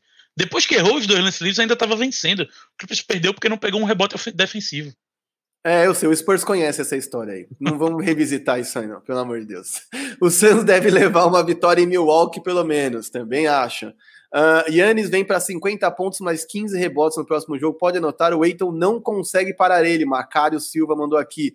O Arthur voltou aqui para dizer também: tô nem aí pro CP3. Tomara que o grego apague o sol do Arizona. É, agora vamos ver se vai ter sol lá no Wisconsin, que geralmente é frio por lá, meu amigo. Silver disse aqui: que honra. Uh, Lucas da Silva Paixão mandando, cara, o Bucks vence os dois jogos em casa. Olha, é bem possível. Uh, o Roger de Assis mandando um. Lembrando que o Nets perdeu o Cari no terceiro jogo. Sim, eu acho que as contusões foram determinantes. Enfim, se a gente começar a listar aqui, bicho. É, mas aí a gente vai chorar. cair naquela, né? Os times que venceram as séries contra times que estavam desfalcados, eles não têm absolutamente nada a ver com isso. Exato, e muitos deles lidavam com os próprios problemas de contusão, inclusive. É, Eric Silva mandou aqui: ó, os números do Middleton caem muito fora de casa nesses playoffs. É, esperar que ele melhore em casa e aí, finalizar aqui, o Arthur veio com. E ainda tiver a cara de pau de comparar Middleton com Paul George. Aí eu quero ouvir só o Lucas Davi falar sobre isso, por favor. Eu não vou falar mais nada. Os playoffs de Paul George falam por si só. Se você ainda é hater do homem, volte para a escolinha do basquete para reaprender o jogo. e aí, vamos lá. Aproveitando que a gente já falou se vence, não vence em casa, se a varrida vem ou não vem, acho que é uma unanimidade que vencendo um ou dois jogos a varrida não vem. Então eu quero saber quem será o MVP das finais. Lembrando que, obviamente, isso depende de quem vai ser campeão. Acho que vocês vão acabar entregando quem vocês acham que deve ser o campeão. Mas levando em conta que é muito difícil que o prêmio seja dado para quem está no time perdedor, João Lima, quem deve ser o MVP das finais ou quem você gostaria que fosse o MVP das finais? Fique à vontade, na sua paz de espírito, para dar uma palestra sobre isso. Essa paz de espírito é só porque o Lakers não tá e não tá faz tempo nos playoffs. eu, eu, comento isso com todo mundo, né? tem um, um lado muito bom que é o seu time perder logo, né? Que é você ficar só pelo caos, né? Você tá vendo todo mundo ali se desesperando, né? E eu tô até em dúvida se pro ano que vem eu quero que o Lakers continue vencendo, porque é uma coisa tão tranquila, né, bicho? Eu ia estar tá estressadíssimo aqui se o Lakers tivesse 0-2 nessa série, ou mesmo se tivesse 2-0, né? Então, Opa, desculpa. É, eu acho que a paz de espírito vem um pouco disso. Para meu MVP, é o Chris Paul, né? Não, não tem muito o que fazer. É, eu estou considerando aqui que o, o, o Suns está numa vantagem que talvez não vá servir irada, né? E aqui a gente está falando do, do ele está jogando o suficiente e aqui não é jogar isso para baixo, tá? Tô dizendo o suficiente para não se cogitar um outro no lugar dele, né? A gente sabe da narrativa, da importância disso, do quanto se valoriza isso na votação, é uma votação, né, ainda. Então, é, eu acho que não tem muito como tirar o MVP do homem com o Phoenix Suns sendo campeão, né? Eu ainda tô acreditando que o Phoenix Suns leva. Você não perguntou, mas eu acho que essa série vai voltar muito mais divertida para o Arizona. Primeiro, que ela vai voltar para o Arizona, e segundo, que ela vai voltar mais divertida. Mas o Phoenix Suns, é, eu acho que está num nível acima ainda. E você, Vero, você acha que o Booker pega esse MVP de finais em caso de vitória do Suns e, enfim, se firma como uma super estrela da liga? Você acha que Chris Paul é favorito ou em ou não sei, vai que você acredita numa vitória do Bucks nessas finais e daria aí para o grego louco? Cara, me identifiquei muito com o comentário do João, que é assim, é, passamos, os torcedores dos Lakers passaram um bom tempo sem ver os times brigando nos playoffs, né, e sem ser ao mínimo competitivos. E aí você fala, pô, que saudade de ver os caras competindo, né? Que saudade de ver brigando por um título. Aí foi campeão, aí agora se não tá, e aí eu falo, graças a Deus que não tá, que eu não sofro mais, entendeu? Eu consigo assistir o basquete sem perder saúde, entendeu? É gostoso. Eu não sei se quero com, pra competir de novo, tá bom assim. É... E é, é, o que a gente já falou trocentas vezes, né? A NBA em si, ela é feita totalmente de narrativas, né? Eu acho que a narrativa mais atraente pro prêmio de MVP das finais é do Chris Paul. E aí, só para te responder, eu não acho que nem o Devin Booker precisa disso para se firmar entre as superestrelas da liga. Eu acho que o que ele vem fazendo nesses playoffs, especialmente, é, o cara sempre foi o pontuador que não vencia, né? Os 70 pontos contra o Celtics. E, e aí eu acho que essa temporada, é, e especialmente no playoff, que a gente fala que o playoff é um basquete diferente, né? O Lucas muito bem é, ressaltou como você perde volume de, de posse, né? Você perde posses nos playoffs. É outro tipo de basquete, né? Você pontuar num jogo frenético, que você tem trocentos postos para conseguir fazer seus pontinhos, é, é, é, fácil. Não vou falar que é fácil, porque senão, é, senão o Luke Mbamut faria também, mas é, meu ponto é que é, o, o, Devin Booker não precisa de, de, de nenhum prêmio individual nesse momento para se consolidar entre as estrelas da liga. Mas eu acho que deve ser o MVP das finais do Chris Paul, especialmente pela narrativa, né? Um cara que tem toda a trajetória que ele tem dentro da liga. Lembrando que ele é um cara querido pela liga, né? Ele não é aquele cara que faz papel de vilão, né? O Chris Paul tem essa coisa querida pela liga, né? Você vê Dwayne Wade, LeBron James, os caras grandes da liga torcem por ele. E eu acho que isso influencia também na votação, né? Um cara ser querido pela liga. A gente fala que a, a liga não gosta de se comprometer é, é com, com, com, premiações, e eu acho que ela não vai alimentar uma polêmica. Eu acho que será do Chris Paul, especialmente por causa da narrativa dele. Agora vamos para o lado do Los Angeles, que se estressou sim nos playoffs com as pessoas, consigo mesmo, com o time. Eu adoraria estar estressado neste momento, inclusive. Exatamente. Olha, eu vou te falar, faz, eu, eu, me acostumei mal com o San Antonio, então eu não vou nem falar sobre playoffs e ausência nos playoffs. Mas Ô, Lucas Davi... Talvez a gente tenha essa percepção porque a gente foi campeão ano passado, né? Aí Exato. você vai perguntar para mim, para o Veronese, daqui a cinco anos sem vencer, se a gente sente falta ou prefere a paz ainda, né? Então, vamos, vou dar essa meia culpa aí para Lucas Davi, que nunca foi campeão, coitado. Então, realmente, eu acho que no caso dele, ele preferia estar tá se estressando aí, né? E aí, Lucas, me diga, quem será o MVP das finais e complemente com, complemente e justifique, que nem prova. Se for o Chris Paul, você vai ficar feliz por ele. É só complementando o complemento que o Veronese fez ao meu comentário do, da temporada regular. Eu fui olhar aqui quem é que foram os piores ataques da NBA esse ano. Os seis piores ataques da NBA são do leste, ou seja, o Bucks jogou 18 vezes contra os seis piores ataques. Então isso ajuda, né? Quando você bota 18 em 72, um quarto dos jogos é contra os piores times da liga. Então isso ajuda muito a, a dar aquela bombada na, nas suas é, estatísticas. É, eu tinha apostado antes da série começar que o Bucks venceria em seis jogos. Só que essa minha aposta ela, ela contava com uma vitória no Arizona nos dois primeiros, porque agora, sinceramente, é impossível vencer quatro jogos seguidos. Infelizmente, eles não têm Paul George para conseguir esse feito, né, de vencer tantos jogos seguidos assim. É... E eu não sabia que Chris Middleton ia me sabotar, né, como ele fez. Mas considerando onde está a série agora, eu acho e, e todo mundo que comenta a NBA de jeito sério sabe que premiação individual é narrativa, é o que foi construído da, da história daquela premiação e não existe narrativa nos playoffs melhor do que Chris Paul.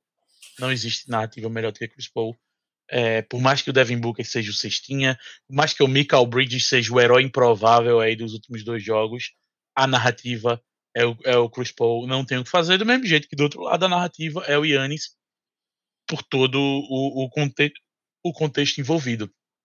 Então, é, o MVP, eu imagino que seja Chris Paul, porque eu acho que agora, pro Bucks ganhar essa série agora, tem que ganhar em sete jogos. E ainda assim, é muito difícil ganhar quatro de cinco contra esse Suns. Exato, né? E aí eu vou trazer aqui agora o voto do povo aqui, ó. O Arthur falou Yannis vai ser MVP porque o Bucks vai virar a série. Tá otimista. O Lucas da Silva Paixão meteu MVP ao CP3 sem dúvidas. O Renan Klopper vestiu aqui o fanfarrão e meteu um Bob Horse, easy.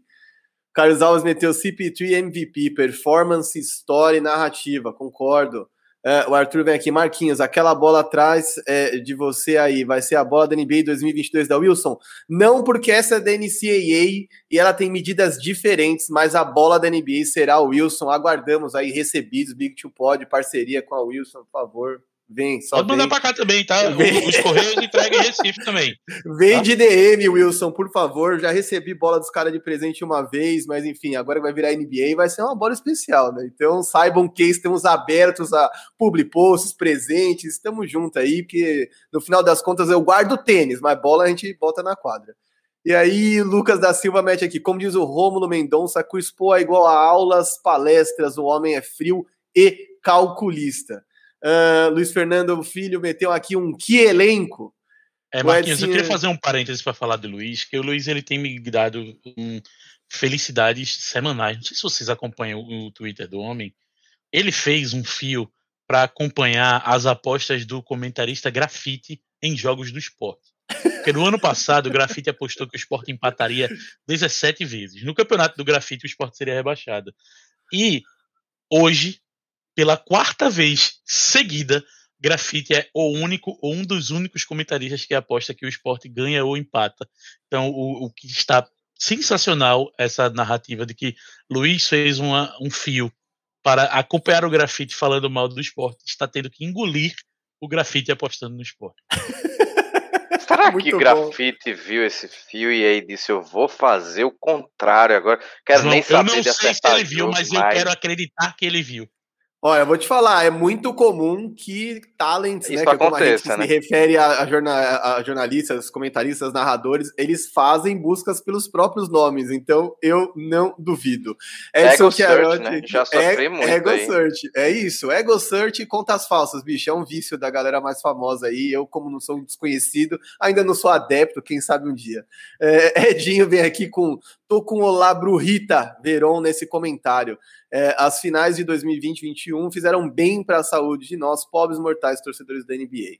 Uh, ah, Sérgio Sá, esse jeito do João de falar me seduziu completamente. Ah, solta Carlos Luiz por aí, bicho, ó. Se ele Estamos falar lá que... todo dia no podcast 48, né? Então, Se... segue a gente, twitch.tv barra podcast 48 para acompanhar a gente lá todo dia. Que além horas? do Lucas que Davi horas? e eu. Varia, né? A gente geralmente está entre da noite 8 e meia. De erro de meia hora para mais ou para menos.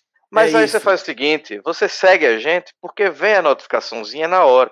E além de minha pessoa e Lucas Davi, a gente tem Pedro Galindo, nosso PG, veja só, veja só temos um PD no nosso time, né? Hum, diretamente e, de Portugal. E, e Luquinhas Carvalho. Olímpica, né? Sim, Luquinhas Carvalho, que é atleta olímpico, meu amigo. O cara, bronze no Parapan 2000, 2004, Lucas Davi? No último que teve aí. É, no último que teve. Um dos maiores mesotenistas do Brasil. E eu não tô brincando nisso, não, tá? O menino oh. joga nono, joga. Nono no ranking mundial da categoria dele. Oh, somente isso. Somente isso. É estrelado, então não percam, por favor, pode do, do 48 minutos que vocês não se confundam. É na Twitch. Os caras são gamers, streamers, estão à frente do tempo. YouTube é coisa. YouTube é cringe, os caras estão voando na Twitch. E aí o Sérgio complementou aqui: se ele falar que o Kuzma será o sexto, o sexto ano, acho que ele tá falando o sexto homem da próxima temporada, eu acredito. Olha, pro João pirar no Kuzma falta pouco, né, meu amigo? então vou eu deixar tô essa no para que ele parta o quanto antes, pelo amor de Deus. Como diz Mas o a gente fala disso lá. Como o Fernando Nardini brincava lá na ESPN quando a gente sentava de frente um pro outro, tem caras que se precisar eu mesmo levo no aeroporto. É, é, e aí o Lucas da Silva Paixão aqui, o Wade fez questão de dar um abraço é, é, CP3, no CP3, acho que isso mostra o respeito que ele tem, com certeza acima de é, de admiração, de gostar ou não de gostar, porque tem que lembrar o episódio do túnel também, que o CPT foi pelo túnel ali, causar uma pequena confusão nos tempos de Rockets, é, ainda assim é um cara muito respeitado. O Arthur voltar aqui e falar, Vero, para você, qual é o melhor comentarista da ESPN em jogo da NBA? Ah, é aquela bela bola da fogueira aqui, né, bicho? Ó, oh, tá começando a subir aqui. Por favor, Vero, quem é o melhor comentarista da ESPN? Cara, eu, menor condição de responder essa pergunta, cara. Eu trabalho lá, sou amigo não, de vários. Não, é, pode monetar, não pode monetar. Menor não, condição de responder essa é, pergunta. Pô, não pode muretar, tem que meter aqui. Nem que você fale a Lana é a melhor comenta isso porque é a única menina, é a minha favorita, meu melhor amigo. Vai ter que meter aí, bicho. Quem é esse? Cara, é muito difícil. Pô, eu sou amigo de todo mundo desses da, da, da trupe ali, cara. eu, ó, pra não ficar em cima do muro, eu vou dar uma. Vou na, no Guilherme Giovanoni, porque é o parceiro que eu troco ideia toda semana e sou muito fã ali. Marquinhos, Pô, já... essa é a hora que você bota aquele banner assim, né? Veronese garante Giovanoni é, como é, único comentarista sei, que é presta na ESPN. Não, first take feelings aqui. Mas aproveitar, inclusive, essa pergunta eu acho legal do Arthur, porque, enfim, acho que o comentarista aqui a gente tá brincando aqui, mas envolve muito preferência, né? Qual o cara, que nível de basquete você tem de entendimento, qual é a preferência que você tem. Às vezes você se irrita com a voz, com a sotaque, enfim, tem vários, tem vários motivos para escolher um bom comentarista. Então vou até aproveitar aí, galera, por favor, usem os comentários aí, digam pra gente quem são os melhores comentaristas da internet e da TV que vocês não perdem jogo, estão sempre lá vendo, gostam do cara. É, não vale citar os gringos. Bom, ultimamente, não essa conversa, não. Eu, não só, eu, só, tenho, eu só tenho assistido Mark Jackson e Jeff Van é, Gundy. É, eu sei, daqui a pouco alguém meteu a Doris Burke, eu gosto da repórter Malika Andrews, não é assim não. Quero ver vocês falando dos brasileiros aí, tanto da internet. Mas, ó, dos brasileiros, justiça seja feita, dos brasileiros, eu gosto muito do Danilo, que comenta na Band. Ó, oh, boa. E você, Lu, João, quem que você gosta na TV? Na TV, eu acho que hoje eu gosto do que a Lana traz ali. Ela traz umas coisinhas de WinShare, ela traz umas estatísticas mais avançadas. Eu acho legal porque eu acho que é um pouco da nossa geração, assim, né? Traz uma coisa do que a gente tá querendo consumir, né? Mas eu, eu tô com o Lucas, eu ouço muito mais no SAP mesmo, porque eu sou chato. E mas para não ser também sem citar e só TV, eu recomendo demais o Vitor Camargo, que é o Two Minute, Two Minute Warning, que escreve baitas textos lá. Eu não sei se eu posso dizer que ele escreve no site que ele escreve lá, mas Lógico que pode, é, pô. Ele escreve no UOL baitas colunas, assim, para quem gosta de, de análise tática e, e tudo mais, eu acho que vale super a pena ir seguir. Então, é, é um estilo que eu aprecio mais, né? Fora isso, os gringos sempre mandando bem, né? Quer dizer, nem sempre, tem uns que são mala pra cacete. E podcast acima de tudo. acho que a gente tem muito podcast de qualidade no Brasil, de verdade. Você tá muito bem servido se você ouve ou nos assiste ou tudo mais, porque pelo menos no 48 a gente faz questão de tentar ser o mais é, analista possível. Inclusive, gosto muito, já que é para falar de, de, gente analisando bem, eu gosto muito da visão que Pedro Galindo sempre traz. E ele é nosso, tá? Mas eu gosto muito das análises que ele faz. O homem assiste o jogo muito bem e sempre traz uma coisinha ou outra, tá sempre ligado. Então, para fazer meu jabá também, eu acho que esses nomes aí são. No, no mercado atual, são nomes que me saltam aos olhos. É isso, bicho. É aqui, ó. É o Carlos aqui, ó. Mas agora é o Devin Kardation All-Star sem caridade, por favor. O Danilo Souza falou: sai do muro pro Vero. Matheus Eduardo mandou o Cusmo, homem dos 25 pontos por partida All-Star em 2022. E o João concorda. Eu não sei se você uh... viu, ele disse isso, não foi, Marquinhos? Ele falou que ele não duvida que ele é capaz de fazer 25 pontos por jogo e ser All-Star, e ele não se importa com o que os outros pensem, né? Então. É isso, é, é, o, é, o, é o meme do. A galera, a galera perde a noção, né? É Acho que joga muito isso. 2K, né? É, Aí é, fica é, pensando é, o que é, fácil. é o de um Iri dizendo que fica se o Nets oferecer 125 milhões para ele. Não sei, a galera tá desconectada da realidade aí, né? Mas é, será que não é 125 milhões de reais, que nem o jornalista brasileiro faz, né? Dinwiddie renova por 125 milhões de reais, né? Você imagina o Dinwiddie abrindo uma conta no Banco do Brasil para poder receber, né? Mas é que aqui é o famoso meme do que autoestima da porra, entendeu? E aí, enfim, se, se Mosgov descolou bons contratos, porque os caras não podem sonhar. Aí o Arthur vem aqui diz que na minha cabeça ele ficaria entre o Zé Boquinha, Bug e Agar, para mim os melhores nessa sequência. Uh, Gustavo manda o Denis do Bola Presa. Bola Presa também é um dos excelentes produtores de conteúdo que temos muito bem lembrado, internet. Muito bem lembrado muito bem lembrado. Gosto da Lana e Buga, o Roger de Assis mandou. O Danilo Souza mandou o Zé Boquinha é foda, não sei o que ele quis dizer com isso. O Matheus Eduardo mandou um Zé Boquinha falando dos alfaces, nunca pode ser esquecido. Uh, Lucas Davi é um grande fã do Zé Boquinha, viu? Eu, eu quero lembrar isso aqui olha, Depois que, com, com a parceria do Marquinhos, depois que eu participei do ESPN League, eu não deixo ninguém falar mal do Zé Boquinha. Porque ele, ele, Nosso velho, Harrison ele é Ford, é, né? Bom sempre lembrar ele, isso. Velho, conversar com hum. ele ali na coxinha do lado de fora foi sensacional. Não é tem história. É... Não, história ele tem mesmo, bicho. O cara foi dar treino na NCAA quando não tinha nem linha dos três ainda, bicho. Não, e ele contando, e ele contando como foi que ele venceu a Universidade de Minnesota de você embolar de ir, né? Porque não tinha, não tinha, não era nem tinha linha dos três, não tinha relógio de posse. Olha que beleza. Era um verdadeiro jogo de xadrez que não acabava nunca. Aí o Luiz Fernando manda aqui, ó, boa tarde. O fio do Grafa foi pauta, Lucas Davi. Foi sim, eu tive que revelar para o mundo esse seu a sua conquista. É isso, bicho. Aí o Lucas fala aqui, cara, pra falar a verdade, todos da ESPN são mestres, velho. Além de serem mestres, fazem a gente rir bastante com as narrações. Uh, o Misael, que é um torcedor do Bucks, dos melhores torcedores dos Bucks, dos mais fiéis, conversa sempre comigo ali no, no Instagram. É, e a gente fala muito sobre isso, mandou aqui, ó, meu Bucks, equipa que joga sem treinador, mas ainda acredito que vamos dar a volta. Matheus Eduardo mandou, Yannis renovou por 750 milhões de reais. e abriu e uma conta na Caixa Econômica para receber o salário. É isso. Salário lá. Imagina ele na fila. o Lucas da Silva manda aqui, ó, para ser sincero, Marquinhos, você é mestre, é bastante gente, procuro sempre assistir, muito obrigado. Muito bom saber que vocês estão seguindo a gente. É muito bom ter essa interação, né? Eu tava no Corujão, tava no Bandeja, os caras também vêm aqui, a gente vai no 48, os caras vêm aqui, é demais, é muito bom recebê-los por aqui. O Renan Klopp mandou Marquinhos e Veronese, muito obrigado. Fico sem graça, mas muito obrigado. Danilo manda um Zé Boquinha é foda, porque para mim é o melhor. Boa, nosso Harrison Ford. Uh, e o Arthur manda um velho, depois conta uma história sobre o Rômulo Mendonça. Deve ter muita história com o Rômulo Mendonça.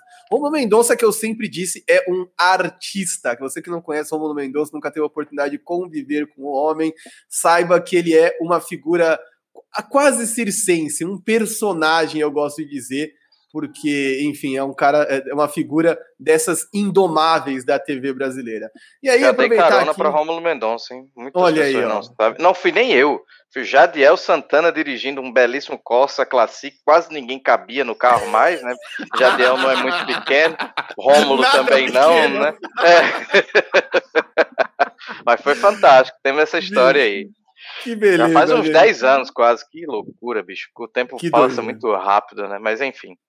É isso, o tempo voa. E aí eu vou lembrar aqui uma data histórica, assim, porque o Big Two Pod também é história, também é saudosismo. 11 anos atrás, o Wade, Bosch e LeBron se juntaram, Taking My Talents to South Bay. E aí eu quero aproveitar para pedir, já vou no Veronese aqui, é, que gosta né, muito de LeBron James, e particularmente eu gosto desse Miami, embora tenha pesadelos com aquela bola do Ray Allen. Aí, Vero, na lata, qual é o melhor Big Three da história?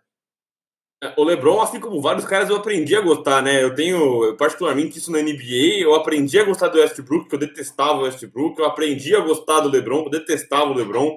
Eu vou sempre aprendendo a gostar dos caras, porque eu perco a paciência. Mas eu acredito que sim, o melhor Big Three da história. Até porque a liga é muito feita de duos, né? A gente viu a, a liga é sempre famosa por ter duplas, né? Então, é, o Magic e o, e o Karim, e Kobe Shaq, LeBron e AD. Então, acho que em Big Three, eu acho que sim. O melhor é, Big Three da história, até pelas conquistas, né? E você, Lucas, quem é para você? Qual, quem foram, né, os homens do melhor Big Three da história? Terence Paul George e Red Jackson. que coisa maravilhosa, meu Deus do céu. E você, João, para você, qual é o melhor Big Three da história? Para mim é claramente Magic Johnson, Karim e James Worth. Eu acho que o time do o trio do Miami é fantástico, mas eu fico com esses três a vida toda se eu tiver que escolher. Né? A gente tá falando de três caras, dois aí que revolucionaram a NBA, né? É, então, eu acho que, que realmente falando em trios, mesmo com essa moda de panelas, né? Eu acho que vai demorar um pouco para a gente chegar perto de, do nível desses três aí. Cara, vocês citaram três lendários, eu diria com destaque para o trio do Lucas, mas eu acho o trio formado por Kevin Ah, Red. Jackson de óculos, tá? Não é. Não é, isso. Não, o Red Jackson ali metalúrgico ali, aquele óculos da hora que ele tava ali, bicho. Eu acho, eu não sei, na minha opinião, quero que a galera, inclusive, mande nos comentários. Essa é uma conversa muito boa, porque, enfim, vários Big Trees se formaram tardiamente, tá mais na moda agora os caras se formarem no Prime. Acho uma, desculpa, uma, uma, uma conversa, uma discussão interessante. E eu acho, em termos de potencial. É, Duran, Stephen Curry, Clay Thompson, melhor Big Tree que eu acho que eu já vi, é uma coisa absurda, por mais que tenha durado pouco tempo, enfim, até eu acho que conquistou muita coisa, mas teria conquistado mais ainda se não fosse a contusão é, do Duran, então eu gosto de trazer, vou aproveitar para ler aqui que a galera tá mandando. Oh, essa pergunta é boa, Eu pensei que você ia de Duncan, de Noble e Tony Parker, mas você Ah, no meu coração é, né? É um no torcedor do Lakers. no meu coração é, né, bicha? Mas é, sou Lakers desde Nick Van Exel, Eddie Jones e Shaq, então tem que balancear aí. e o Danilo Souza mandou aqui, ó, Rômulo Mendonça ou Everaldo Marques na narração, velho? Pô, você quer me fuder, né, meu? Não dá pra jogar estão querendo que o Veronese seja demitido amanhã, né, bicho? Eu quero achar, parceiro. Não dá, não dá, não dá. Não dá Segunda-feira o homem nem João. volta. Salvo, salvo o Vero, João. Na lata. Ah, sem, Ah, eu, sem- sem justificar, só manda na lata. como personagem, eu acho que o Rômulo é, é mais engraçado e ele tem umas sacadas fantásticas. Eu nunca vi assim, Rômulo no auge de pegar. o exemplo que eu sempre trago é aquela coisa do Senhora, Senhora. Quando ele trouxe a primeira vez essa- esse meme para um jogo, eu achei fantástico. Enquanto narrador, narrador, eu gosto muito do Everaldo também. Acho que quando ele não tá no personagem, ele é um dos melhores narradores do Brasil, assim. Então, eu gosto dos dois, acho os dois fantásticos, mas eu admiro, eu acho que eu admiro mais a genialidade do Rômulo em fazer essas é, a, a babaquice virar uma coisa fantástica, como o meme do Senhora ou qualquer coisa desse tipo. Eu gosto muito do com licença, com licença, com licença para matar, acho fantástico, assim. Eu acho que o Rômulo é um é mais que o narrador, ele é um entertainer ali, né? É, causa muito com o estilo daqui. E você, Lucas, entre esses dois aí, quem você prefere? Eu tenho que respeitar um cara que já foi apelidado de Forever, porque ele não saía do ar, né? Ele estava sempre narrando. Você ligava na ESPN, o cara tava lá, o cara tava narrando de Homem Mais Forte do Mundo, a Champions League, então eu vou de Everaldo Marques. É um monstro, Everaldo Marques, meu amigo, forever mesmo. Agora na Sport TV é que ele tá tendo um pouquinho mais de tempo pra família, viu? Bruno Oliveira mandou aqui, ó, o Sport TV tá deixando de contratar o Marquinho Cabelo de Predador. Bicho, o cara é fera, muito obrigado. Tô aqui em breve, não vou aguentar mais essas trans por muito tempo, então virarei Killmonger em breve aí, vamos ver. Ah, o Carlos Alves mandou aqui, ó, vamos acreditar que a conversão dólar real seja para atrair a galera da NBA para o NBB. Bela estratégia. Ah, o Arthur mete o melhor Big Three, Duran, Curry, Clay, concordou comigo. Matheus Manton, aliás, ontem fez três anos do dia que LeBron assinou com o Lakers e quebrou a internet. Eu ainda posso me lembrar de Faldon e Veronese comemorando na redação da ESPN, com certa Cara, Isso vivacidade. é, isso é muito maluco, porque eu e o Faldão a gente se bica o tempo inteiro na redação, cara. Que a gente se xinga, que a gente se cutuca. E aí, o mais engraçado é que o abraço não veio no dia do, do Lebron assinando, porque quando o Lebron assinou, a gente ficou tão desesperado em trabalhar, em fazer material, em que a gente nem deu tempo de comemorar. Mas, cara, o dia que trocou o Jordan Clarkson, que foi uma galera que você viu que abriu espaço para vir um LeBron, eu e o Faldon, a gente se abraçou pulando na redação, assim. Sabe aquele abraço de filme que você pula e abraça de peito, assim? E é uma coisa surreal, porque a gente se bica muito na redação. O Faldon e eu, a gente tem é, humores diferentes. A gente se bica muito na redação. Aí o dia que trocou... E é aleatório, né? Não é que o LeBron fechou. Porque mandou embora uma galera. A gente se abraçou. O homem vem! O homem vem! É uma coisa surreal. Esse dia foi memorável. Foi, acho que é esse dia que você tá lembrando, Marquinhos. O dia que eu abracei o ser. Foi o dia ser. que trocou a galera que abriu espaço ali no, no cap. Porque o dia É, que Deve ele. ser porque o LeBron assinou, era tipo 11 da noite quando confirmaram. Mas é esse horário eu- que eles tava trabalham. Lá, tava lá. Ah, é? tava lá. Não, mas é porque o Marquinhos ia ter que estar também, né? Eu, eu tô chutando aqui e, e eu lembro que eu saí da ele tava me cama assim, pra atrapalhando, isso tava me atrapalhando, Marquinhos. O Marquinhos, 11 horas da noite, a hora que ele ia encher o meu saco lá, é a hora que tava desesperado pra trabalhar. E o Marquinhos fica puxando assunto com os meninos lá, e eu fico louco da cabeça. É isso, o Vero Jimmy Butler do site, mantendo os caras focados, e eu ali no, no auge da pentelhação, acabava meu horário, bati o ponto, queria ficar trocando ideia. Olha como é que é trabalhar na ESPN, bicho. Aí o Arthur manda aqui, ó, Paul Pierce, Allen Garnet também foi demais, Jordan Pippen Rodman, lembrando bons trios aqui. Ah, o meu canal de basquete, que é muito bom, sigam lá no Instagram também, é muito legal o canal dele. É várias re- reviews de camisetas, é bem bacana, inclusive comentando o acabamento das camisetas da Nike, eu acho bem interessante que ele mandou lá, vão ver. E ele fala Pierce, Garnet e Allen sem clubismo, ah, eu acredito, com certeza. É, e o Lucas da Silva mandou, para mim, o melhor é o do Nets, fortíssimo também. Ah, o Carlos Alves mandou o Bulls, ah, Luiz mandou Warriors concordando comigo, o Sarsá concordou comigo. Ah, eles nem vai ver, o Danilo tentando livrar a cara do Vero. O Arthur mandando o Neila Torraca, que é um dos gritos Muito bom, frequentes muito bom. de, de, de, Romulo Mendonça. E o Edinho lembrando aqui, lembrando que esse Big Tree do Miami rendeu muitas escolhas boas para Cleveland com McEvan, Jay Crowder, Nedovic, Cabarro, Valanciunas e Norris Cole é, para o Toronto. É isso, é. Toronto, Valanciunas e Norris Caramba, Norris Cole, velho. Nem lembrava da existência dele. Que homem! O homem Não, da o Milan, ali, O ó. Milan McVan, ele acabou com um campeonato sub-18.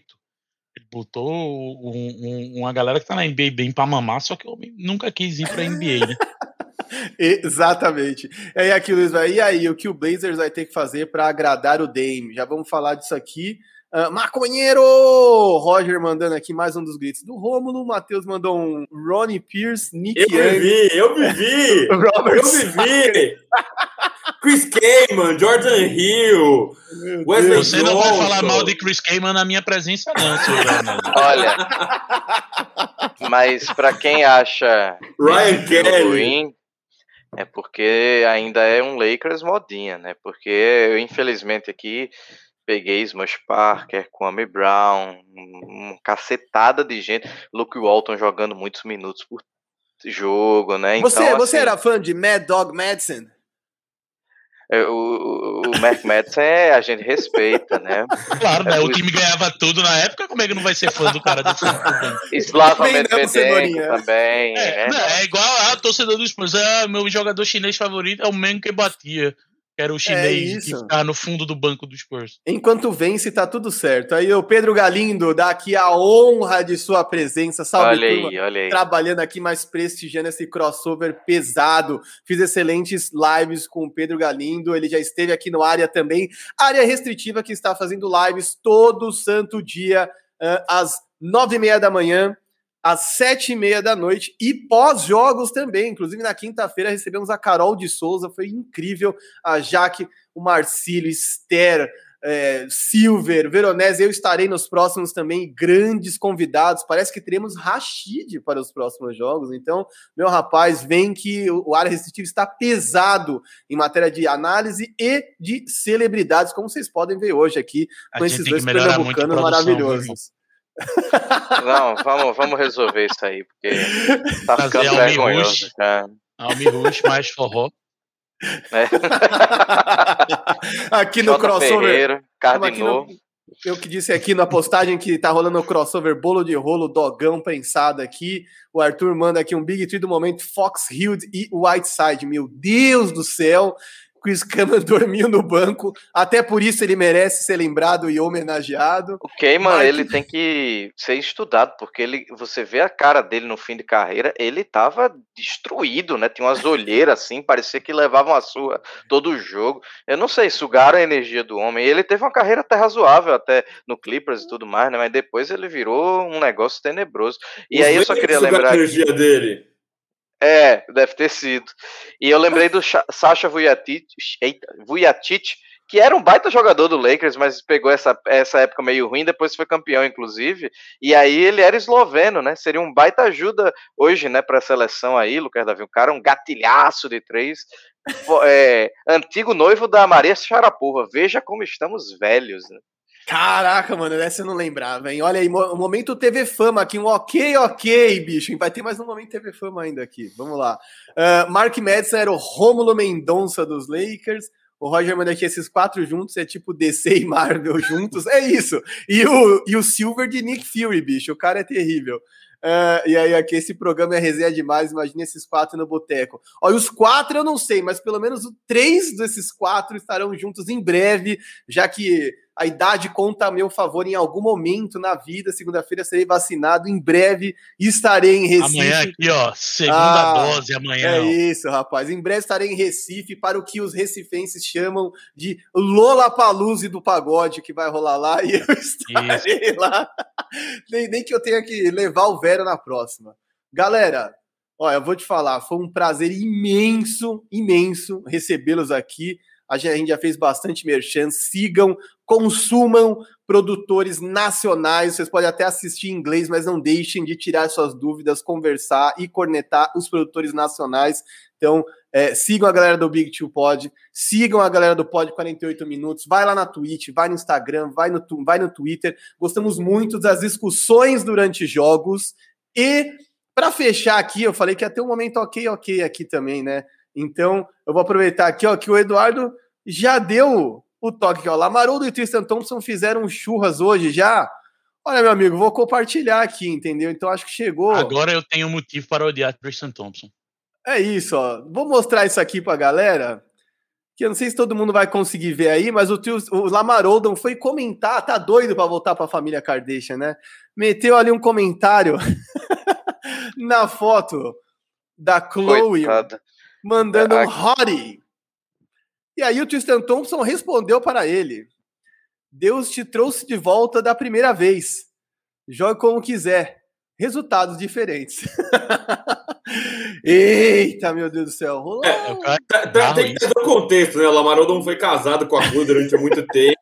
e aí... ele teve um problema de overdose. De, de, sim, de várias... sim. Então, Não, Christian Thompson, meu amigo, não, e né? outra, quem, quem é Tristan Thompson para falar algo, né? Ainda mais questão de infidelidade, casamento. O Tristan Thompson não tem o menor crédito para falar sobre isso, né?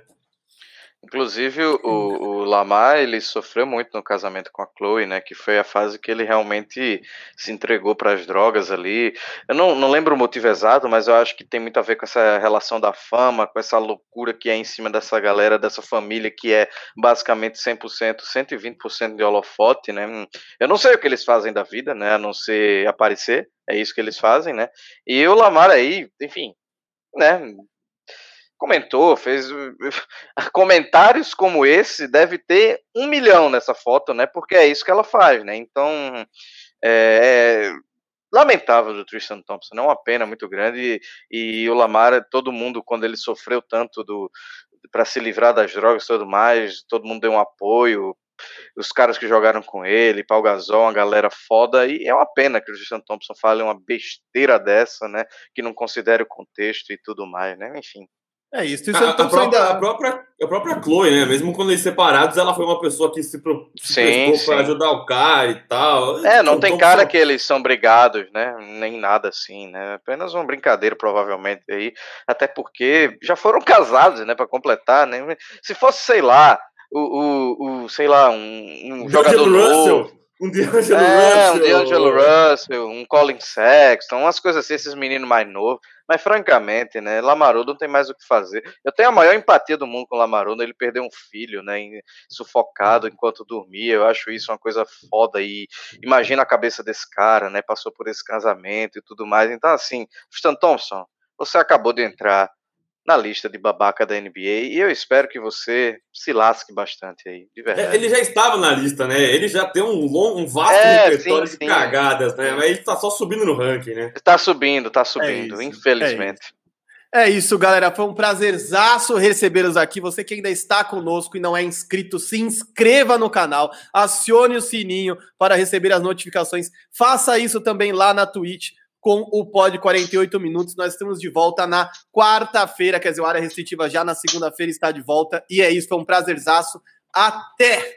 Falou! Falou! Valeu!